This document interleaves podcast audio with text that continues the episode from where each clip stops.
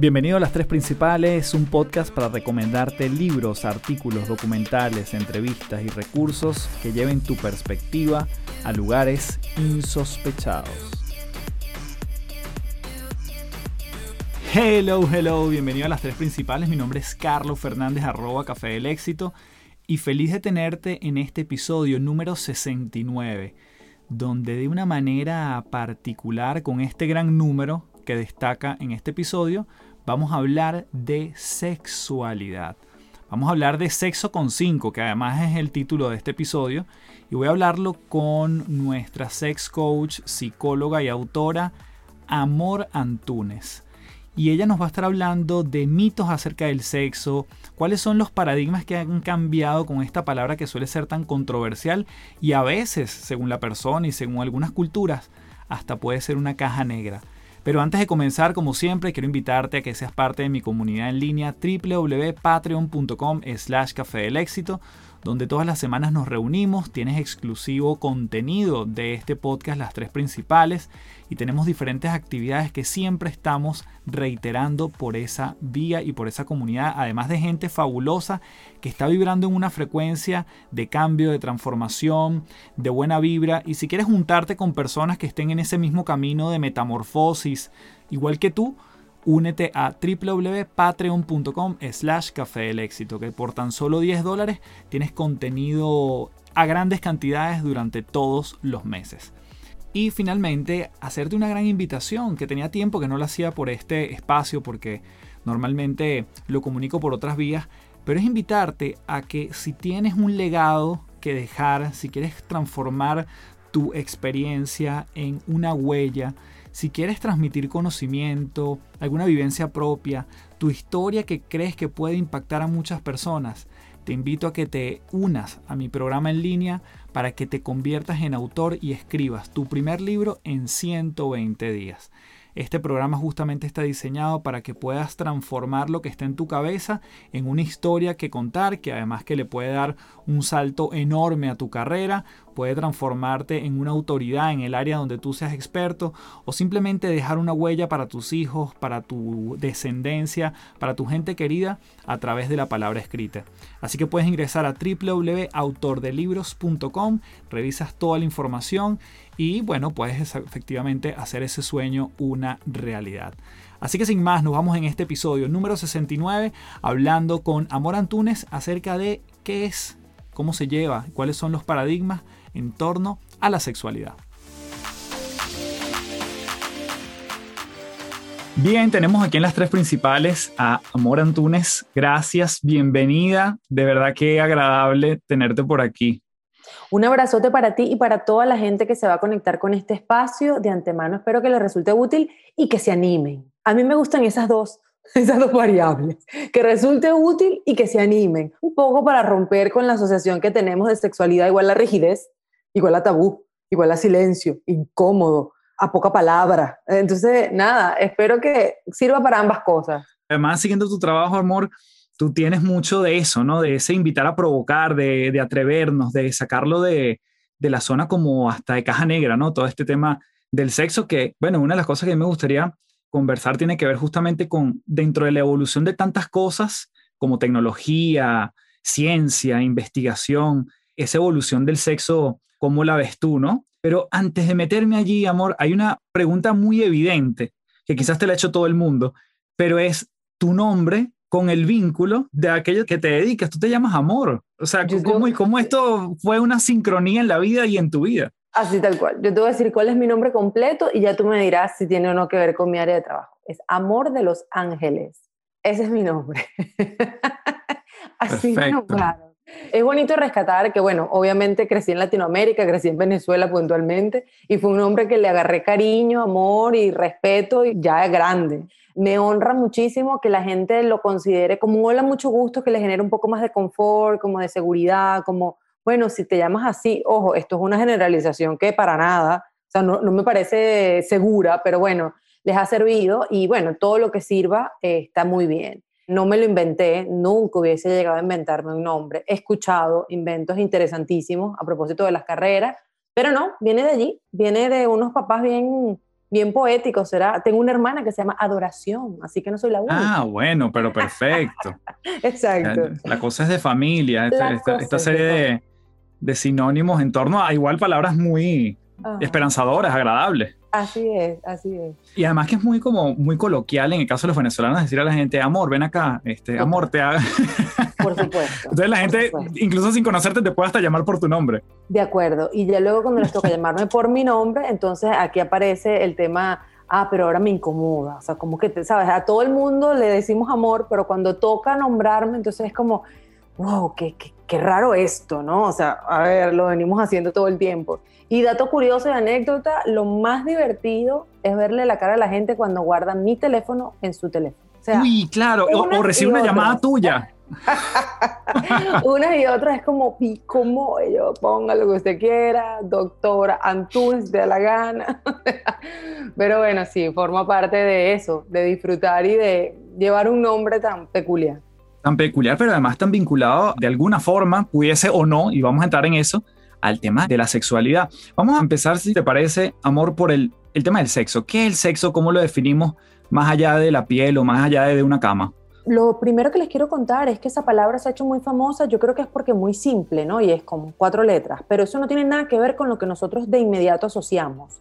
Sexo como tal, de libro, usted busca en el concepto, lo que hace es la referencia a la, a la diferencia entre hombres y mujeres por el sentido de sexo biológico, ¿sí? O sea, es allí, donde está, eso es el sexo.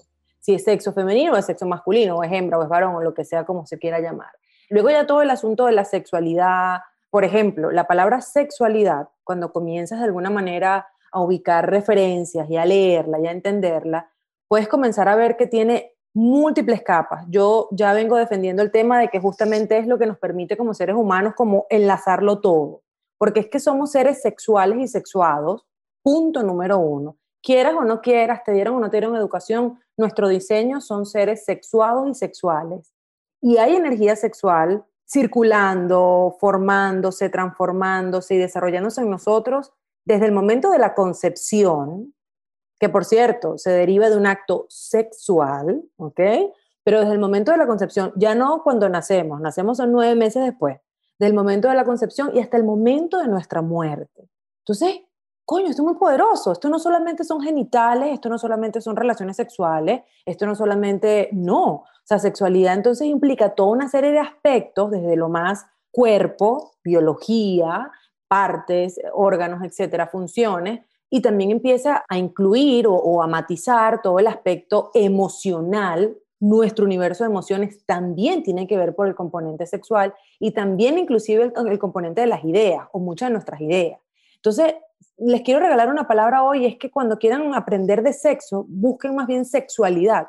Y es allí cuando comienzan a descubrir un universo interesantísimo que está dirigido, dedicado y que habla mucho más de placer, salud, bienestar, plenitud y se diferencia de este repaso que solemos todavía hacer, que es la enfermedad, el diagnóstico, la disfunción, eh, todo lo malo, todo lo que puede salir mal en el camino. Entonces, viene eh, lo que me decías, ¿hay un cambio? Sí, definitivamente yo creo que mm, si le puedo poner una fecha, yo puedo tener como 20 años más o menos ya hablando de esto. O sea, desde hace 20 clarísimo ha venido cambiando, sin irnos muy lejos. Lo que sea que haya vivido y sentido la generación de nuestros padres en relación a estas variables versus lo que nosotros estamos viviendo y es un salto que históricamente es una, una cosa ayer, esto fue ayer, o sea, no, no hay como dimensión, capacidad de entender de verdad la amplitud de esto, ¿no? Se viene cambiando, sí, para bien y para mal, pero eso, quiero decirles que hay muchísimo más que ubicar por la palabra sexualidad que por la palabra sexo. Excelente esa primera diferenciación porque mi inquietud apuntaba a justamente decir, bueno, si tenemos tanta información a la mano, si hay tanto que googlear y tanta desinformación también, y sí, claramente hoy estamos mucho más cerca de lo que nosotros quisiéramos curiosear, incluso indagar, investigar acerca de la sexualidad. Sientes que igual, y hablo por quizás la gente con la cual tú trabajas, las personas que llegan a ti, sientes que hay como una evolución mental acerca del sexo, más allá de que haya más información, ¿sientes que la gente sí está más educada o seguimos como en un, en un nivel, entre comillas, por ponerle un, escalón, como un nivel bastante básico en este tema? Gracias por la pregunta. Eh, sí, de hecho no es básico. Yo en algún momento también participé de un, de un podcast con una querida amiga que me dio como un giro, de, otra historia, como me decías tú de tu podcast, de tu proyecto. Era como otra caja distinta en mi vida. Y yo le dije, vamos a hacer un capítulo que se llame Los ignorantes sexuales. Somos ignorantes sexuales. No es que es básico, es que no sabemos, no sabemos nada. Y lamentablemente lo poco que sabemos tiene que ver con una versión muy parcelada, muy estigmatizada, medicalizada, centrado de nuevo en las consecuencias no deseadas acerca de lo que tiene que ver con nuestra sexualidad. Entonces sí, somos francos ignorantes a título personal. Yo arranco conmigo. Hace tres años, más o menos, cuando comencé el tema del embarazo, yo dije, yo no lo puedo creer, si yo tengo tantos años hablando de sexualidad, ¿sí? Y hay gente que me reconoce como especialista en salud sexual y reproductiva, ¿cómo es posible que yo no tenga idea real y cierta de que esto funciona de esta manera, de que esto pasa de esta otra forma? O sea, era un volver a descubrir o más bien resignificar y aprender mucho acerca de cualquier cantidad de asuntos que, mira, ni siquiera los que nos vamos y formamos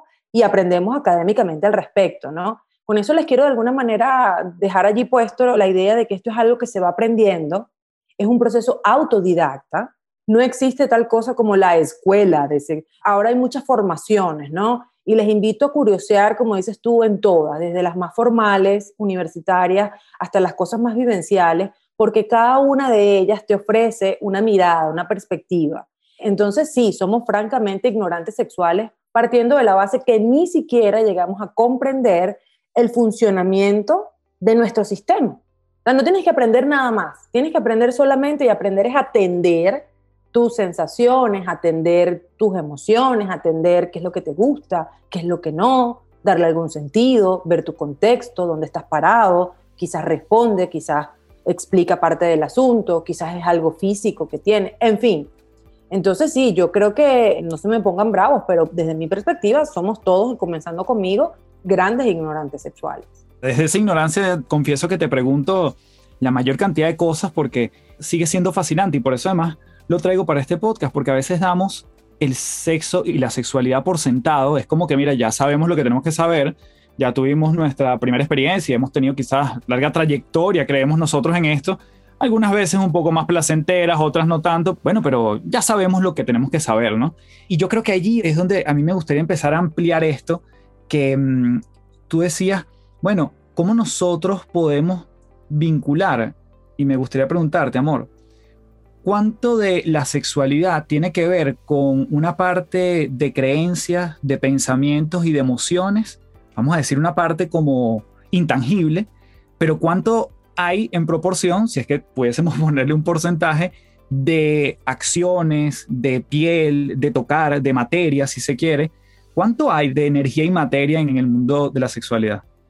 Es una pregunta interesantísima. Definitivamente no tengo cómo darte una respuesta así cerradita, pero te invito a ubicar. Mm, yo estoy ahora mismo formándome en sexualidad holística y es justamente habla de esto, de la energía y habla de la materia y un poco habla de cómo el impacto cultural y de lo que hemos aprendido a generando bloqueos de la energía sexual, corazas, no nos permite disfrutar. O sea, la cosa es deliciosa, es una sabrosura de formación, ¿no?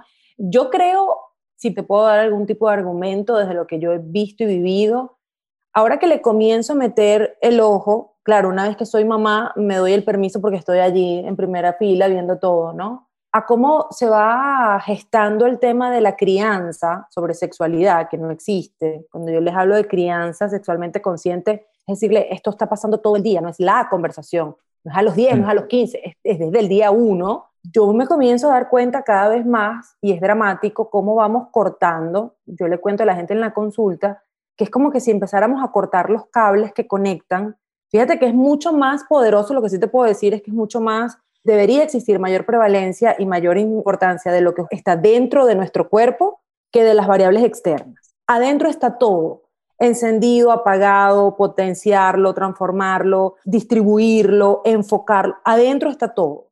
Pero a propósito de esta mala educación sexual, de esta inexistente crianza en relación a la sexualidad, vamos como cortando todos esos cables. Entonces, finalmente terminan quedando como órganos, piel, o sea, como todo desactivado, como todo desarticulado. Porque bueno, no te toques, no te mires, eso es malo, cuidadito, no se te ocurra, te castigo, te lastimo. A propósito de esto, claro, muy rápido aprendemos que yo mejor me hago la loca con esto o yo prefiero dejar de tocarme esto otro. Y comienzo de alguna forma a, sin querer, a cortar todas las vías, todos los cables, todo el cableado que me permite de alguna manera comenzar a aprovechar todo ese potencial, porque sí hay diferentes capas. Está quien habla del aspecto energético, está quien habla del aspecto fisiológico, hormonal, es que por todos lados, el componente emocional. Fíjate que muchas personas creen, bueno, no sé si es tu opinión también, que todo lo que tiene que ver con lo sexual, la actuación sexual, es una cosa del cerebro, que arranca por aquí. Mm. Yo le digo que para mí hay como tres grandes vías, tres grandes autopistas. Una es literalmente el terreno de las ideas. Ahora, ¿cuánta basura no hay ahí? Cuando decimos así como tan sencillo de no, arranca por el cerebro. Dime qué tienes en tu cerebro a favor de la sexualidad. Pura basura, la mayoría de nosotros. O sea, y de ahí arranca. O sea, por ahí comienza. Y nos parece que está chévere arrancar por ahí. O sea, ¿de qué hablamos, no? La segunda vía sería el terreno de las emociones, el corazón. Ahí las mujeres más enredadas históricamente que los hombres, no por diseño, sino por cómo se nos ha venido explicando y exigido que actuemos la sexualidad. No, es que independientemente de lo que tengas aquí, entonces aquí esto tiene que sonar bonito y tiene que estar alineado y recíproco y mucho cuidado y que te quieran y que te amen, que te respeten, coño, y esta vaina aquí generando cualquier cantidad de información, ¿no? Y la tercera gran ruta, así se lo cuento yo a mis pacientes, es la genital, o sea, es el cuerpo propiamente, que honestamente sería la más corta, sería la vía más rápida, más efectiva para encendernos, para apagarnos, para conectar, pero ahí es donde estamos todo el mundo aplazado. O sea, ahí es donde nadie llega, no, yo no me he visto, pero porque es que yo me tengo que ver. ¿Pero de qué me hablas? ¿Cómo tocarme? O sea, con mi pareja, dices tú. Que me toque, no, no, tú, tú solo, tú sola. ¿Pero cómo? O sea, ¿cómo si ya yo estoy con alguien? Eh, ¿Cómo si yo tengo esta edad? Entonces, fíjate que para mí, si puedo hablar de otras rutas, yo defino tres y bueno, en cada una de estas tres tenemos uh, tela para cortar. Claro. Bueno, pero fíjate que de alguna forma también me vuelves a responder la pregunta, porque de las tres rutas que tú dices, dos de ellas no tienen que ver con la piel como tal, con una penetración. Tú me hablaste de pensamientos, hablaste de emociones, eso está. Bueno, eso pero pudiéramos eh. crear, por ejemplo, pudiéramos evocar un recuerdo en donde la piel fue activada y créeme que si te conectas, no mayores asuntos zen, pero si llegas de alguna forma a respirar ese recuerdo y a conectar con esa sensación, eres capaz de sentir otra claro. Entonces, está todo, es que está todo conectadísimo. O sea, yo siento que de alguna manera está conectado. Y ojalá que en cada una de nuestras actuaciones con connotación erótica, nuestras actuaciones sexualmente explícitas, pudiéramos de verdad aprovechar la mayoría de los recursos que tenemos. Porque la verdad es mm. que no lo hacemos. Amor, yo te quería preguntar acerca de una, una diferencia que tú haces, que es acerca del deseo y la excitación.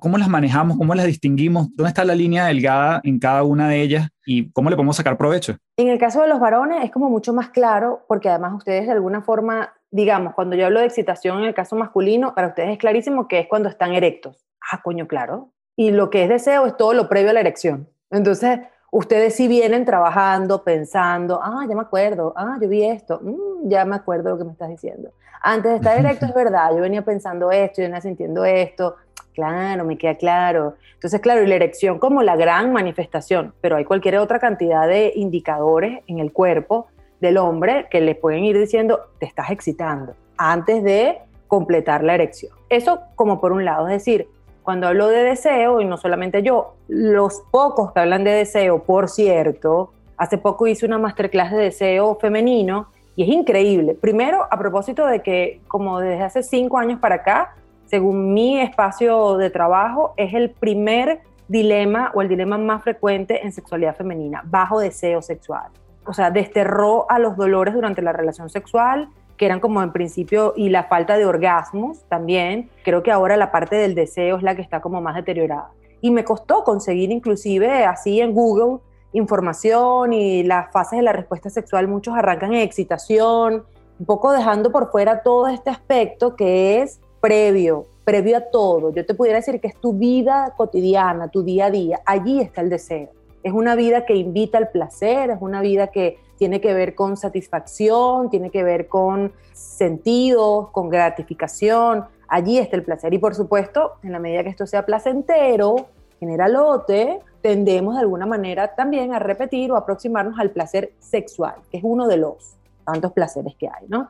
En el caso femenino es mucho más complicado, porque por cultura a las mujeres les cuesta, o sea, yo tengo que trabajar con ellas el tema de construir un espacio y comenzar a dedicar conscientemente, pidiendo permiso a todos los santos para que se dediquen a conectar con lo erótico. Mira tú por dónde. O sea, en su cotidianidad no existe el fluir, la mayoría de las mujeres, el fluir, el entrar y salir, el conectar, el ver algo, respirarlo, tener una fantasía, recibirla, agradecerla, seguir para adelante, eh, ven y me doy este bañito que es delicioso, no, es como una cotidianidad cargada, una agenda colapsada y nada tiene que ver con placer, más bien saboteadores del placer. Y luego, en la fase de excitación, también muchas les cuesta identificar, porque si bien es cierto, por libro, tú comienzas a aprender lo que serían como las, las reacciones fisiológicas de la respuesta sexual femenina, pero hace falta como el match.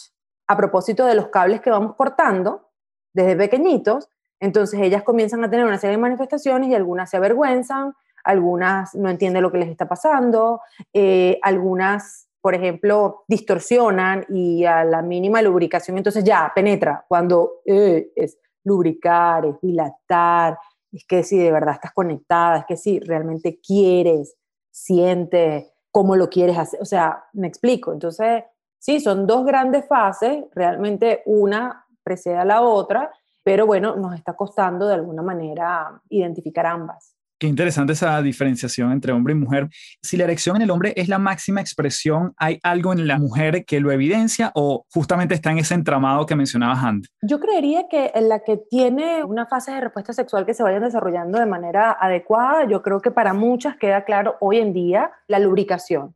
La lubricación femenina sería de alguna forma para ellas como el gran indicador de esto está avanzando o no está avanzando pero no necesariamente eh, que esté lubricada. De hecho, hay personas, hombres y mujeres, que pudieran de alguna manera tener intacta su fase de excitación y tener dificultades en la fase del deseo. Es decir, yo no tengo ganas, yo no soy la que te va a invitar, pero de repente voy, no obligada, voy y digo, ¿sabes qué? Déjame abrirme a esto, voy, lo hago y termino generando perfectamente el resto de fase. Pero hay gente también que puede tener la fase es más bien dificultades o algún tipo de disfunción en la fase de excitación. Tienen muchas ganas y no logran sentir que el cuerpo finalmente se enciende y conecta. Imagínate tú el nivel de frustración.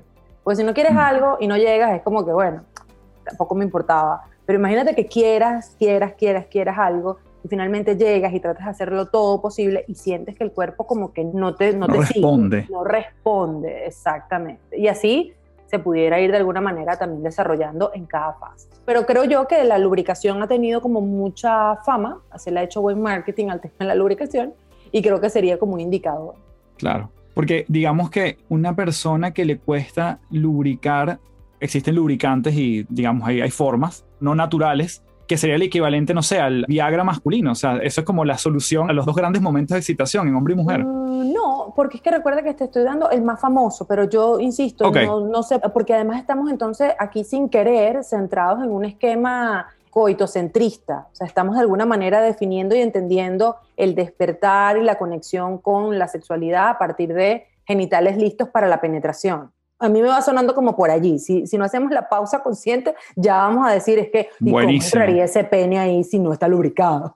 Y yo te diría, bueno, yo preferiría lubricación, eh, eh, más o menos, y dilatación, porque mira, a veces puede abundar la lubricación y si estamos muy rígidas, que no estrechas, sino rígidas, los músculos están rígidos, no permiten el fluir o el contacto placentero, pues entonces allí también hay un problema. Entonces, mm. y conozco muchísima gente que se llena la despensa de lubricantes cuando no, no es fluido lo que necesitas, es más bien como apertura, es relajación, etcétera, etcétera, ¿no?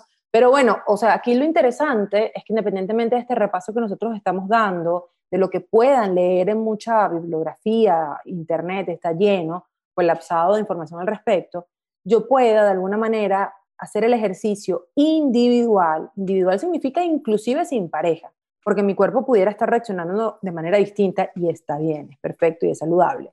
Yo pudiera de alguna manera decir, mira amor, no, en mi caso, yo la verdad comienzo a sentir, es más bien la agitación, o sea, de, en la respiración. O no, tú sabes qué, amor, a mí se me empieza a poner la cabeza caliente y es que por ahí arranca. O a mí se me enfrían los pies, o sea, y comienza la gente a decir, coño, esto no está escrito en ningún lado, pero yo siento que cuando yo tengo deseo, ponerte un ejemplo, yo amanezco con mucha hambre o yo estoy ese día más simpático, más simpática. Y comienzo de alguna manera a comenzar a ubicar unas particularidades de mi vida, de mi cuerpo y de mi razón. Y eso es mucho más valioso que ningún libro que usted compre ni ninguna tabla que te describa. Porque además tiene que ver con la lectura interna y un autoconocimiento que, bueno, eventualmente puede llevar al disfrute de esa sexualidad, pero lo que estoy entendiendo también es que es absolutamente individual. Total, totalmente individual y puede ir cambiando a lo largo del tiempo. Es decir, la amor y cómo registraba todo esto en el año 2015, muy distinto a como lo registra en el año 2021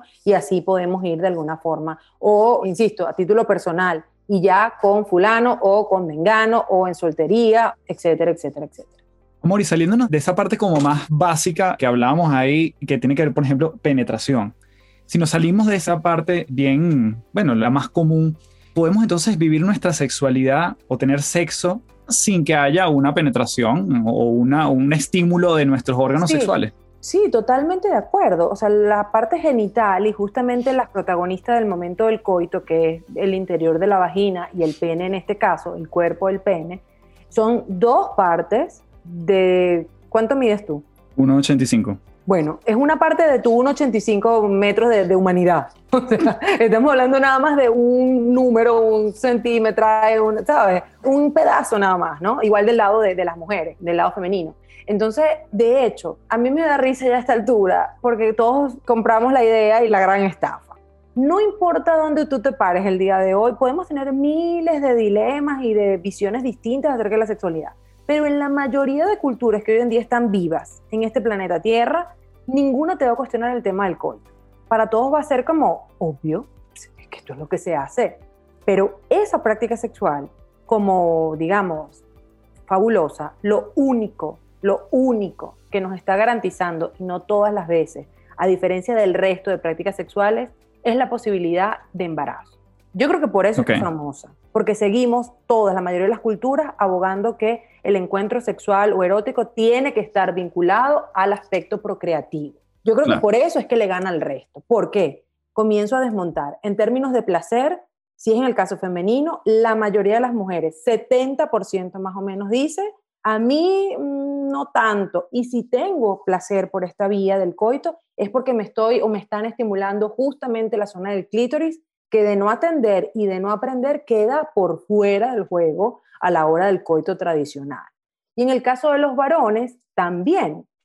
Sí, efectivamente, ustedes estadísticamente hablando, la mayoría de las veces completan su respuesta sexual, es decir, eyaculan. Lo digo así porque no necesariamente tienen orgasmo, sienten orgasmo. Tienen que comenzar ustedes a dividir, a separar en su sistema que por un lado va la eyaculación y por otro lado la pregunta de, ¿esto de verdad me gustó? O sea, eyaculé y eso me va a dar un registro y, una, uh, y un alivio fisiológico, pero a ver, de verdad esto estuvo así como... Y es algo que ustedes solamente... Interesantísimo, por supuesto. Esa práctica es una de las tantas prácticas que existe que conecta a dos espacios muy específicos y muy, además lo conecta de una manera muy rígida. Esto también va de la mano de que el horario tiene que ser el nocturno, de que tiene que ser en una habitación que es privada, tiene que ser en horizontal la mayoría de las veces porque es en la cama. Entonces, ya esto me va dejando un esquema monótono, aburridísimo y que poco tiene que ver con plenitud, bienestar, disfrute, romance, aventura, placer, sino la mayoría de las veces tiende a estar centrado es en el objetivo reproductivo. Entonces, te das cuenta que está allí, hay personas que le va buenísimo, no se lo cuestionan, no se lo discuten, perfecto, that's fine, pero si no tiene que ver con, de verdad, con todo lo que tú estás buscando o sientes que te estás quedando como a la mitad, bueno, sepa que tienes el permiso de, seguir explorando el resto del, metro ochenta que me estás contando que tienes y por todos lados, en todas las latitudes. Nuestro cuerpo está cubierto todo en su extensión de terminaciones nerviosas. No es que en las zonas erógenas nada más, no, es todo el cuerpo. Amor, ¿y qué pasa con esta zona? Que hemos aprendido que es que es aquí que se toca. Vulva, eh, clítoris, pene, pero no, no es la clave de, de, ningún nada, de éxito de nada, ni garantía de nada. Entonces, mm. Pues bueno, sí se puede, se puede muchas veces. Se puede para mucha gente perfectamente. Qué ilustrativo todo esto. Y para la gente que nos está escuchando, Amor tiene un libro que se llama Sexo con Cinco, donde tú desmitificas muchas cosas. Y creo que ahí hay un potencial enorme porque además va desde el momento incluso de, claro, está muy dirigido hacia la mujer, pero obviamente es un manual, no porque sea un instructivo ni mucho menos, pero sí es una fuente enriquecedora para también cualquier caballero, ¿no? Y mm, hay una frase que tú mencionas en tu libro que dice, bueno, orgasmo es orgasmo y se agradece. El fin de la sexualidad no solo tiene que ver con el orgasmo, tiene que ver con el disfrute. ¿Cómo lo vemos allí teniendo esa frase en la cabeza? Sí, yo tengo esa frase y como lo acabas de rescatar, tengo otra que me gusta más porque nos saca de la tiranía del orgasmo y es que las relaciones sexuales están hechas para el disfrute, en grandotote, así, generalísimo. O sea, pasarla bien. Nos caímos a cuento, nos reímos, me divertí, me alivié, me relajé, gocé, sentí, disfruté, grandotote y ojalá orgasmo. Pero recuerden que el cuerpo humano no es perfecto y en ese sentido es un mito de la sexualidad que en todos los encuentros sexuales vamos a alcanzar el orgasmo. De repente sí, de repente no y no hay problema. En la medida que yo pueda decir, bueno, ¿qué fue lo que pasó aquí? De repente ya yo sé que vengo de un día horrible, que nada que ver, o lo que estábamos haciendo me queda clarísimo que nada tenía que ver con mi placer, etcétera, etcétera, ¿no? Entonces, sí, las relaciones para mí, las relaciones sexuales están hechas para el disfrute. Así que sí, cualquiera que nos esté escuchando conecta con la idea de mm, eso no tiene nada que ver con lo que yo he vivido, o eso no tiene nada que ver con lo que yo siento. Primero, me encantaría escucharlo, o sea, no, hay verdades absolutas, así cuéntame un poco más de tu idea y si va de la mano más bien de enfermedades, de síntomas, o típico que tengo relaciones sexuales y al poco tiempo sigo con la recurrencia de infecciones o cualquier cantidad de dilemas urológicos o ginecológicos, stop, stop y revisa todo y quema todo y vuelve otra vez de cero, porque eso sí que no tendría que ser así. O sea, lo que no está bien es que normalicemos y naturalicemos, eh, digamos, una serie de consecuencias médicas o emocionales a propósito de las relaciones sexuales o, o de los espacios íntimos. Amor, el más reciente quiebre o cambio de paradigma que hayas tenido en este tema que tienes 20 años estudiando, que tú hayas dicho, wow, toda la vida había pensado esto y hace poco me di cuenta que no, o desmitifiqué esto misma que yo que he hablado de mitos. ¿Cuál ha sido el último así como breakthrough que has tenido en este tema? Muchos, pero me encantaría rescatar la menstruación, la educación mm. menstrual. O sea, no te imaginas porque mi esposo que se lo dio cada rato, él todavía no termina como de morder la idea. O sea, yo entiendo que es como el que lo mira de lejos, pero no te imaginas la cantidad, o sea, el tiempo que la mujer le invierte al asunto menstrual, consciente o inconscientemente. Y todo lo que nos contaron al respecto es pura mierda. No sirve para nada. Eso no es así. O sea, y aquí a la mujer que escuche tu podcast, por favor, desde la aplicación, bórrala.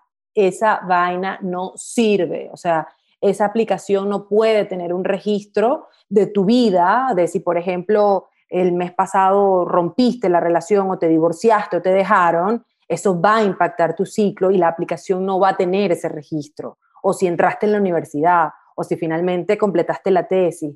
Eh, y es una cosa que tú dirás, bueno, pero qué básico. No, no, es que es el universo entero de la sexualidad femenina y no sabemos absolutamente nada. El yugo aquel del día 14, para hombres y mujeres, por cierto, del día 14 como el día de mayor posibilidad de que eso también es mentira ese día 14, eso no es así, o sea, eso, ¿qué, ¿qué, pasó? ¿Quién dijo esto? O sea, con el permiso de quién. Y de ahí en adelante, cualquier cantidad de aspectos, esto por supuesto, cosiéndolo bien pegadito con todo el asunto hormonal, de anticonceptivos hormonales. Eso también, trabajé vocera, consumidora de métodos anticonceptivos. Bueno, tampoco nos contaron ni la mitad de la historia acerca de los métodos, ¿no?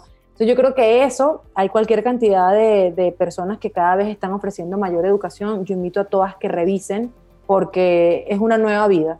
Es una nueva vida cuando tú puedes aprender sobre este aspecto que es tan básico, pero que en buena medida regula y controla como un jefe de orquesta todo el sistema. Mm. Y de tanta porquería, como decías tú, que tenemos muchas veces en la cabeza, quiero rescatar, no porque lo sea, sino porque quizás nos, eh, nos hace como el inception de esas ideas. ¿Qué papel juega la pornografía en la vida de las personas y cómo lo ves tú quizás en tus consultas o en estos mitos que están allí afuera en finalmente dos actores que están haciendo una película, básicamente?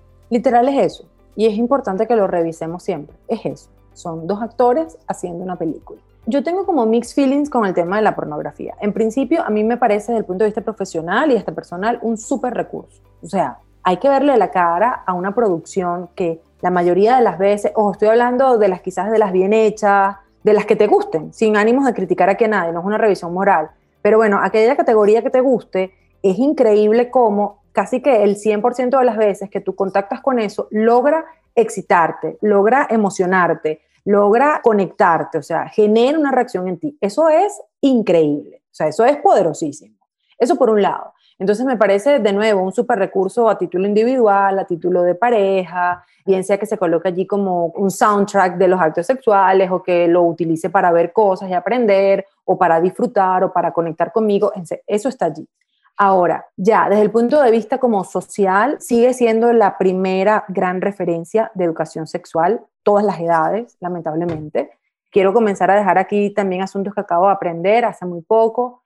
Menores de edad, y no por la legalidad de los 18 o 21 años, menores de edad, gente pequeña, expuesta a este material, genera una experiencia tan impactante, tan traumática, no logro integrar esto, no estoy entendiendo lo que me está pasando, que ya se ha investigado inclusive un nuevo cableado a nivel neurológico a propósito de la exposición a este material. Es decir, en el cerebro de niños, niñas y adolescentes expuestos a este material se generan como una serie de conexiones distintas a los que no han visto este tipo de material. Ojo con esto. Y ya a título general, siento que distorsiona, distorsiona todo lo que tiene que ver con la interpretación de la relación sexual, la relación de pareja muchísimo más, la sexualidad, el placer, etc. O sea, es una gran distorsión de eso, pero sigue siendo el primer referente. O sea, es como, yo siempre le digo a la gente en la consulta, es como que si pretendiéramos que la vida es como la de James Bond. No, James Bond es un actor. O sea, usted no se va a lanzar del helicóptero y pretender caer con el, el smoking, ¿sabes? Sin arruga. No. Intacto. Pasa lo, intacto. Pasa lo mismo con la porno.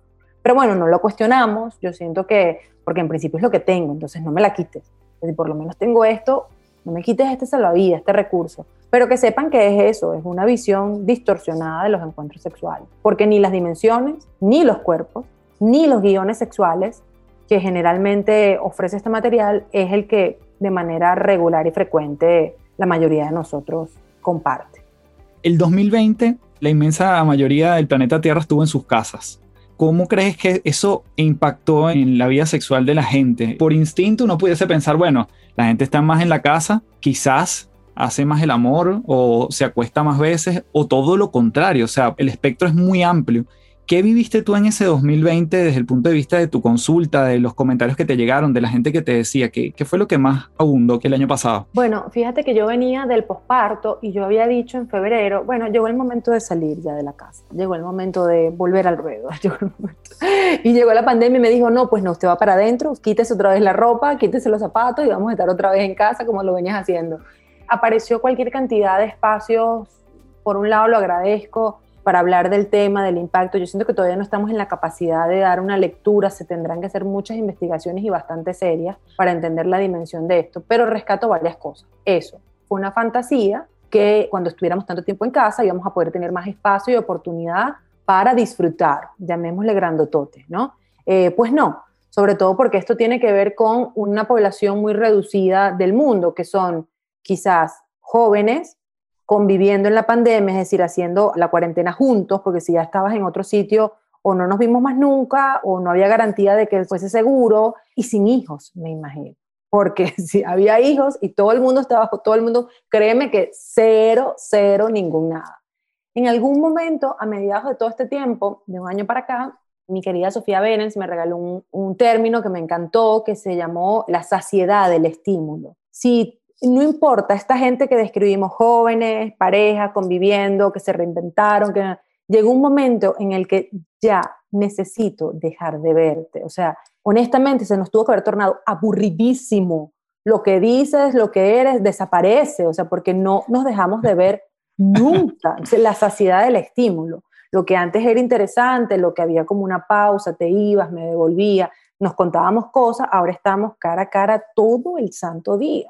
Entonces, de nuevo, eso por allí. Y agrego otra cosa, que es que desde el comienzo de la pandemia, yo vengo comentando, aunque no se trate de una enfermedad de transmisión sexual, es una enfermedad o es una complicación que tiene que ver con el contacto típico que tenemos en el aspecto sexual.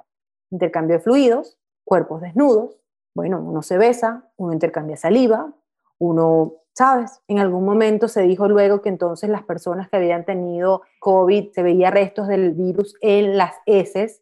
Entonces, por ejemplo, aquellos que les gustaba el sexo anal y no había protección, esa podía haber sido una vía también de transmisión. Entonces, se instaló, es decir, insisto, no se le dio la categoría de transmisión sexual, pero era el escenario, mira, perfectísimo para que la gente, o sea, ahí no hay distanciamiento, ahí no hay mascarilla, ¿sabes? Ahí quizás te bañes y ya, pero no es que te vas a bañar de antibacterial, o sea, porque además está contraindicado para ciertas partes del cuerpo.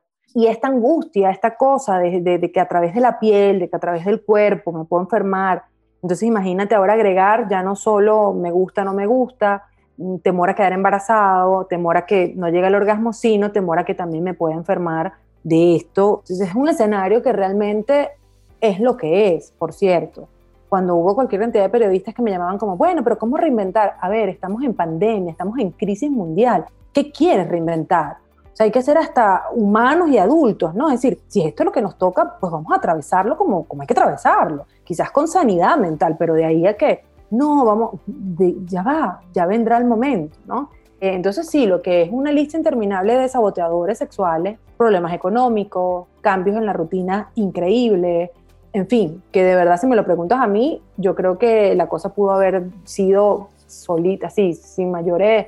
Está bien que te haya ido mal, es lo que quiero decir, o que mm. sientas que todavía tengas algún tipo de consecuencia al respecto para ir en la recta final, amor, de esta entrevista, cosa que te agradezco porque de verdad que estoy seguro que si yo lo he estado disfrutando, la gente que escucha este podcast también puede vivir una relación en pareja en el tiempo sin el tema de la sexualidad presente. ¿Qué pasa con las parejas que pueden tener meses sin sexo o años sin sexo?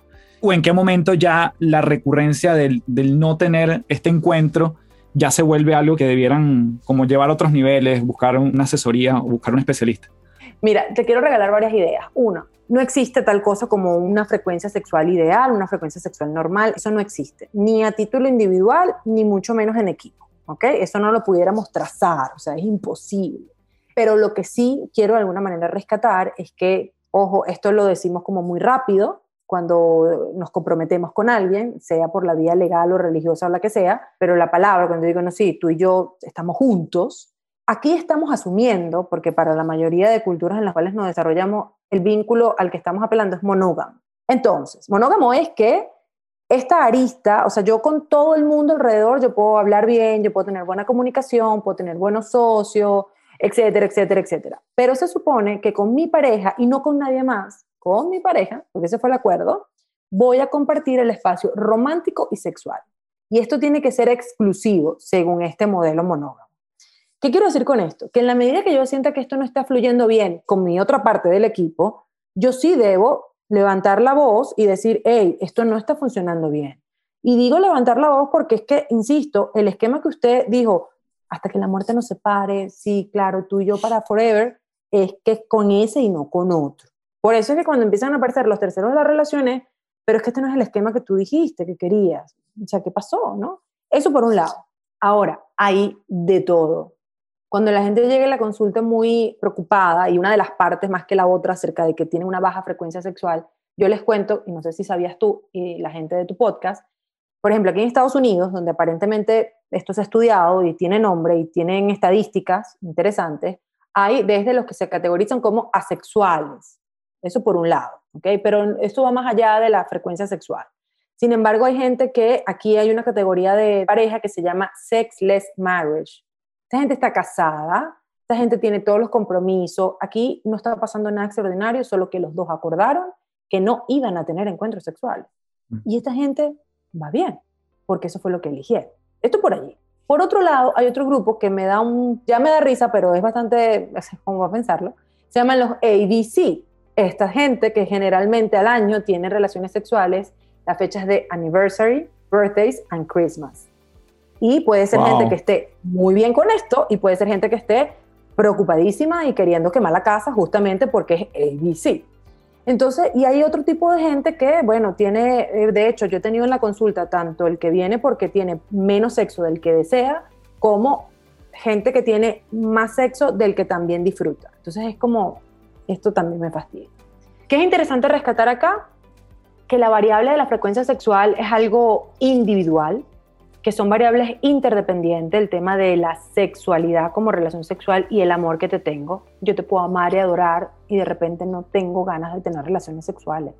Eso puede ser perfectamente así, sin secreto de por medio. Puedo de alguna manera, además, a lo largo de la relación, se han establecido como ciertos ritmos. Al comienzo es como una frecuencia sexual bastante elevada. Generalmente el noviazgo, cuando lo comparamos con la convivencia, es bien recreativo, es bien animoso, también quizás la frecuencia sexual es, más elevada que versus el momento de la convivencia. Y así a lo largo de la vida, la llegada de los hijos, por ejemplo, embarazo, pospartos, un temazo, crisis familiares, duelos, pérdidas, todo eso va de alguna manera permeando. No me he metido ni siquiera con el tema biológico de enfermedades, accidentes, ¿sabes? O circunstancias que pudiera, una pastillita que ahora necesito para, no sé, tal cosa, pudiera generar un impacto también en esa variable. Aquí la idea que les quiero dejar es que el espacio de las relaciones sexuales siempre será una construcción de ambos miembros de la pareja. Es una construcción. Creemos que es en automático, que uno llega a esa casa y pum, y comienza a tener relaciones sexuales. Pero no, la verdad es que es mucho más de conversar, consensuar y ordenar y esto no es antierótico, y esto no es, ay amor, qué horrible. O sea, pero si yo tengo que hablar de eso, ya eso se acabó. Bueno, no. O sea, no, porque ponernos de acuerdo con el fin de disfrutarlo mejor me suena lógico, ¿no? Y de alguna manera, insisto, rescatar que quizás lo que nos pudiera estar incomodando es el match entre tu esquema o frecuencia sexual de toda la vida versus mi esquema y frecuencia sexual de toda la vida. Es decir, el que la tiene bajitita puede estar perfectamente sano, está bien, ese es su ritmo, es sagrado, se respeta, como el que la tiene aparentemente alta. La dificultad más grande es cuando esto es opuestos y tienen que estar como buscando el punto medio. Entonces eso, es importante que yo de alguna manera me detenga y piense, bueno, ¿cuántas veces a la semana a mí me gustaría tener encuentros románticos, sexuales? Y así empiezo a abrir el panorama, ¿no? Porque de repente puedo decir tres veces a la semana. Y mi segunda pregunta en terapia es, ¿tres veces de coito? No, bueno, un día podemos ir al cine. Ah, bueno, entonces coméntenlo. O sea, porque el otro le llega tres y tres, lo que tiene en la cabeza es automático. Eh, o no, un día nos podemos bañar juntos y otro día, ah, ok. Entonces el otro puede decir, no, yo dos veces y listo. Entonces tratar de llegar a un punto en el que ni tres ni dos, pero bueno, ¿cómo llegamos a coincidir, no? Pero es eso, es una construcción de ambos miembros de la pareja, que en este sentido se puede reevaluar, se puede ajustar, ojalá, y se puede modificar las veces que haga falta. Fabuloso. Amor, para despedirnos, como esto se llama las tres principales, tres cositas que le quieras dejar a la gente para que explore más, para que se dé más oportunidades, para que investigue más, para que se dé el permiso de tal cosa, tres elementos que pudiéramos ir cerrando. Bueno, yo creo que en principio les regalo el concepto que para mí fue de verdad un antes y un después de que la energía sexual es energía de vida, energía sexual, es la misma que utilizamos para trabajar, para criar, para todo, para tener relaciones sexuales, para la vida. Eso es interesante y por allí se comienza a descubrir un universo precioso para poder resignificar nuestra sexualidad. Por otro lado, les regalo algo que también pueden comenzar a ubicar como prácticas sexuales no penetrativas, que es un universo de alternativas y de interacciones, nada que ver con sutiles, nada que ver con poquita cosa, esto quedó a mitad de camino, que pueden ser francamente placenteras, que pueden ser perfectas y muy valiosas, no solo para condimentar la escena erótica, sino para irse por allí y quedarse el tiempo que ustedes quieran. Y en tercer lugar, de alguna manera rescatar y darle como el valor a la salud sexual. No podemos pretender, dime qué me puedo tomar para tener ganas de tener relaciones sexuales esta noche, cuando mi pareja llegue y que yo sé que me va a preguntar, amor, cuéntame qué puedo tomar para sentir más para que mis erecciones sean más poderosas, es que yo quiero tardar un poco más en eyacular. O sea, imposible llegar a ese salto si no revisamos cómo estás durmiendo, cómo estás comiendo, te estás hidratando para que todo tu cuerpo reciba la información necesaria y los nutrientes necesarios para que todo se despliegue en su máximo punto. Por ejemplo, consumes material erótico diariamente, piensas en sexo, te disfrutas, te avergüenza, ¿sabes? Te gusta, no te gusta, etcétera, ¿no? Yo creo que eso también es importante porque está hilado.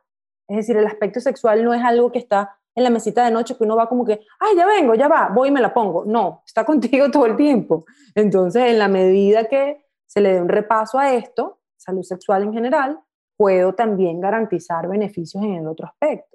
Bueno, amor, te mando un gran abrazo. Gracias por esta buena conversación y estoy seguro que la gente que nos sintonizó en el podcast, seguro que se va a llevar muchísima, no solo información, sino la oportunidad de verse más internamente, que por allí comenzamos. Y obviamente eso va a expresar nuestra sexualidad en el afuera. Así que te mando un gran abrazo y muchísimas gracias. Carlos, muchísimas gracias por la apertura, por la confianza, por abrir el espacio también para estos temas y nada, y elegirme a mí entonces como vocera y que toda la gente le guste y si no, bueno, nada, seguimos conversando, que a mí lo que me gusta es el debate. Cuídense mucho. Bye.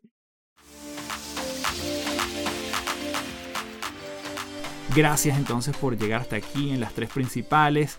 Si te gusta este episodio, si te gusta el contenido que normalmente damos por aquí por las tres principales, la mejor forma que tienes de apoyarlo es compartirlo con más personas.